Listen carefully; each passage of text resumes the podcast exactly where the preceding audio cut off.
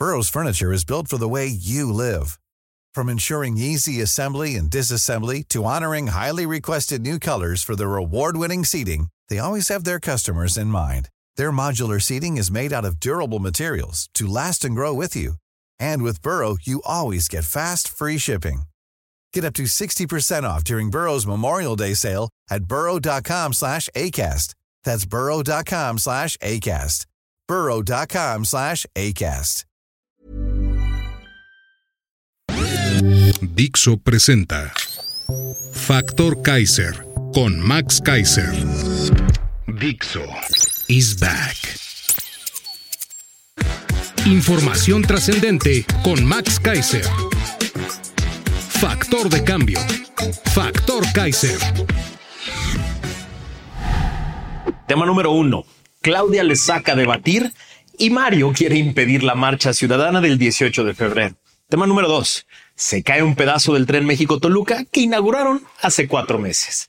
Tema número tres. 486 agresiones a militares y marinos, además de 412 policías asesinados. Esos son los tres temas que vamos a ver el día de hoy en el episodio 153 de Factor Kaiser. Hoy es miércoles 17 de enero campañas electorales, las discusiones a todo lo que da, dos sopas, dos alternativas y en medio nosotros, los mexicanos, que tenemos que generar nuestro propio criterio para decidir, para decidir bien, para decidir por el futuro de nuestras familias, de nuestras comunidades, por el futuro de nuestro país. Por eso es importantísimo que me ayudes a compartir este contenido por todos lados, a suscribirte aquí abajo en el canal de YouTube o las plataformas de podcast donde lo estés escuchando. Es importantísimo que esta comunidad crezca y crezca y cada vez más seamos más mexicanas y mexicanos libres que queremos ser factor de cambio. Acompáñame a ver los tres temas de hoy. Tema número uno Claudia le saca a debatir y Mario quiere impedir la marcha ciudadana del 18 de febrero. A ver, el problema de vivir de la mentira y en la mentira es que te la acabas creyendo. El obradorato como proyecto de gobierno ha pasado de un fracaso a otro, de un caso de corrupción impune a otro, de un escándalo a otro, sin poder presumir algún triunfo en concreto ni proyecto exitoso. Por eso, han tenido que vivir de tres cosas la supuesta popularidad insólita de su Santón de Pueblo, los triunfos electorales estatales que han arrebatado con puros candidatos expriistas y miles de millones de pesos para comprar votos, y la supuesta ventaja de la corcholata en las encuestas. Con estos tres elementos han construido la mentira de que son invencibles y de que la elección del 2 de junio es un simple trámite que tienen que cumplir para poder mantenerse en el poder. El gran aparato multimillonario de propaganda que tienen a su disposición en medios, plataformas, periódicos y columnas se encargan de difundir todos los días la mentira de la invencibilidad de Morena en las elecciones próximas. Y se burlan incluso de las alternativas políticas y de sus candidatos y de la alianza con la sociedad civil. Esa mentira construida durante varios años les ha servido para amedrentar medios, empresarios, organizaciones e instituciones que acaban doblándose porque creen que es inevitable el triunfo de Morena. Otra vez, ¿cuáles son estos tres elementos en los que se basa esta mentira? Las encuestas, el despilfarro multimillonario de dinero público del Obradorato y la supuesta popularidad de López que se va a transferir, según ellos, directa y completamente a su corcholata. Nada más. Encuestas, dinero, popularidad del Santón del Obradorato. Con eso es claro y es inevitable, según ellos, su triunfo. Les dicen a todos, le dicen a la secta y convencen a empresarios, a medios y a organizaciones. Esa es la mentira que difunden, esa es la mentira que se cuentan a sí mismos. El problema es que ya se la creyeron. Al parecer, Claudia cree que su ventaja, respaldada por encuestas a modo, por el despilfarro de dinero público que lleva durante cinco años y la popularidad de su jefe, es suficiente para flotar de muertito durante cuatro meses de campaña en eventos controlados, contenidos y llenos de paleros acarreados, sin tener que debatir con la candidata de la alternativa, sin ir a foros que no estén controlados o contenidos por su partido, ni hacer entrevistas incómodas.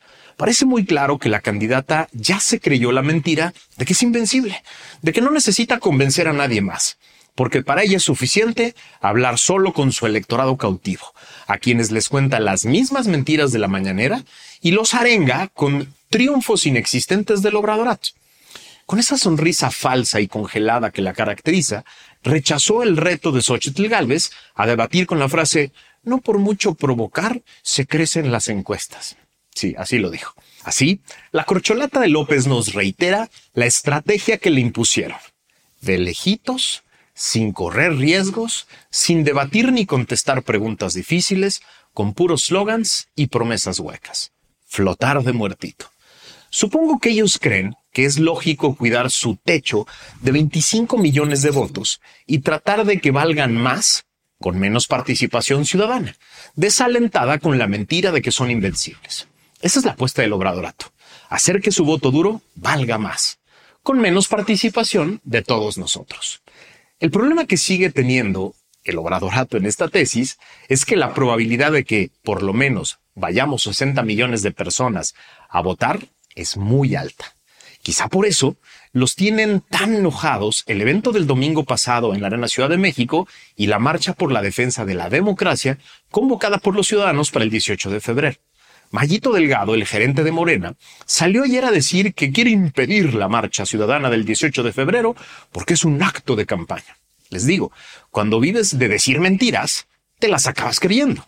En su mundito de fantasía, ese que ellos mismos se crearon, todo el pueblo bueno ama a López. Y así, cualquier manifestación no avalada por López, como exigir democracia en la que López no cree, solo se explica si es controlada e impulsada por los partidos que forman la coalición alternativa. Es decir, en su mundito de mentiras solo existen dos tipos de ciudadanos, los que aman a López y los robots que se dejan manipular por los partidos. En el fondo creo que Claudia y Mayito están aterrados con el despertar de la clase media urbana, que está hasta la madre de pagar todos los platos rotos de todos los fracasos del obradorato y que ha sido atacada y despreciada por López durante cinco años de gobierno. El 18 de febrero vamos a volver a llenar las calles y las plazas de todo México para mostrarles a ambos que esta elección es de la ciudadanía libre, que puede generar su propio criterio. Sí, nosotros podemos pensar por nosotros mismos, Mayito, Claudia. Nosotros podemos decidir si ir a la marcha y nosotros vamos a decidir quién va a gobernar los próximos seis años. Que no te quede duda. Tema número dos. Se cae un pedazo del tren México-Toluca que inauguraron apenas hace cuatro meses. A ver, dos imágenes muy diferentes, con cuatro meses de diferencia. La primera 15 de septiembre del 2023. Muy sonrientes, el traicionero gobernador priista, la señora Delfina y López inauguraban una obra inconclusa, absurdamente cara, lenta y llena de corrupción. Como lo platicamos aquí hace cuatro meses en el episodio 108 de Factor Kaiser, la obra debió terminarse completa en diciembre del 2017. El presupuesto original, dividido en cuatro años, estableció un costo total de 38 mil millones de pesos. El recorrido total era de 57.87 kilómetros. Contaría con 30 trenes eléctricos de 5 coches cada uno. Se presumía que transportaría a 230 mil pasajeros diarios y generaría 17.500 empleos directos y 35 mil indirectos. Seis años después de cuando se debió haber terminado y más de 70 mil millones de pesos extras que se han gastado sin justificación alguna, lo que representa un sobrecosto de 186%, se atrevieron a tomarse fotos inaugurando un tramo de 21 kilómetros, ni siquiera la mitad de la hora, que implicaba el recorrido que va de Sinacantepec a Lerma, es decir, un viajecito panorámico dentro de la bella Toluca. No hubo una sola investigación, a nadie se le ha cuestionado sobre el sobrecosto de 186%. No hay una sola auditoría seria sobre las implicaciones de seguir gastando miles de millones de, pesos, seis años después de que se debió concluir la obra sin siquiera tener la lista. Lo único que les importaba era tomarse otra foto electorera inaugurando otro trenecito incompleto. Cuatro meses después de la foto electorera en la obra inconclusa, un gravísimo accidente que pudo ser fatal.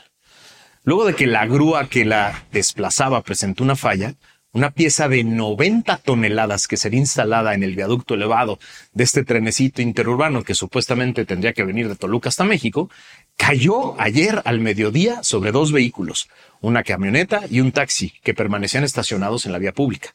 Gracias a Dios, no había nadie en su interior ni alrededor. Es decir, el tren que inauguraron hace cuatro meses, que ya triplicó su costo inicial que debió estar terminado en 2017, del que no ha habido una sola investigación por corrupción o negligencia administrativa, tiene ahora un grave accidente en una obra del tramo Santa Fe Observatorio, que es el tramo que lo haría medianamente útil si es que un día se concluye. Es como un resumen ejecutivo del obradorato. Celebrar triunfos inexistentes, de proyectos a medias, que salen carísimos, que están llenos de corrupción impune y luego se caen a pedazos. ¿Qué más se va a caer a pedazos de todo lo que nos han presumido y han celebrado? Tema número 3. 486 agresiones a militares y marinos, además de 412 policías asesinados solo en 2023. Quizá una de las evidencias más claras del fracaso de la estrategia de seguridad del obradorato es no poder ni siquiera proteger a quienes deberían cuidarnos. Gracias a una nota del periódico Reforma de hoy, nos enteramos de que un reporte del gobierno federal, es decir, datos oficiales, revela que las agresiones contra soldados, marinos y guardias nacionales han aumentado en 67% en lo que va de este sexenio. De acuerdo con el informe, 2023 se convirtió en el año más violento para las fuerzas federales, con un total de 486 ataques.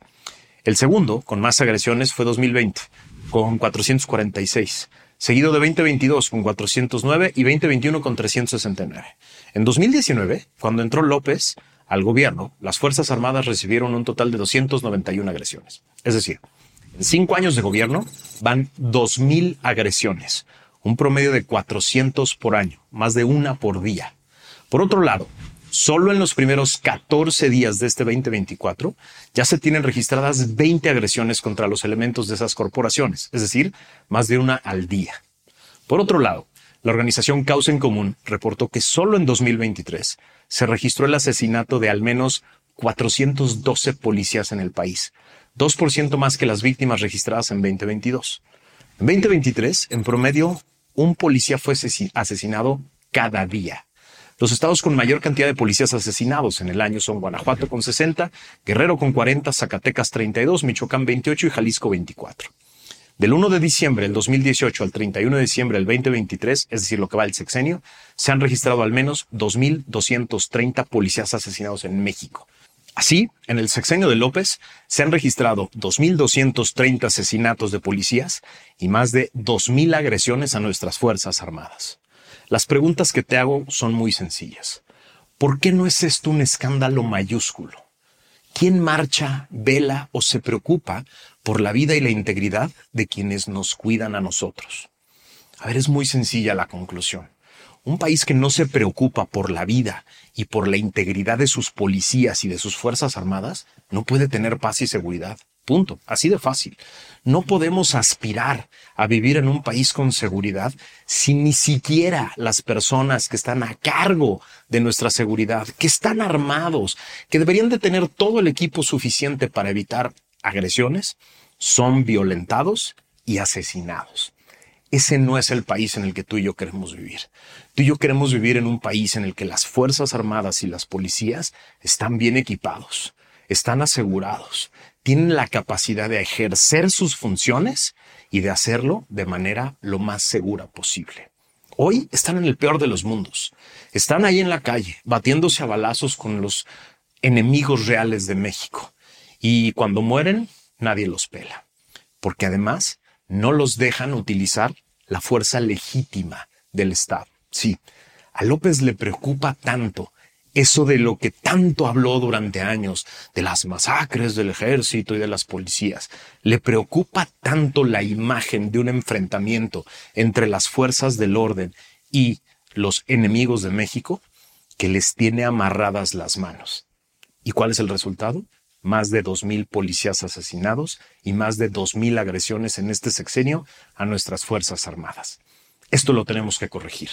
Las Fuerzas Armadas tienen que tener funciones claras y concretas, instrumentos y herramientas adecuados para ejercer sus funciones. Lo mismo las policías. Tenemos que tener policías dignas, capaces de ejercer sus funciones y que puedan gozar de la mínima seguridad que se requiere para ejercer esa función. De eso, de eso se debe tratar esta elección, de poner estos temas sobre la mesa, discutirlos entre todos y obligar a la alternativa política a tener soluciones concretas y muy precisas para resolver estos dramas. Dixo is back.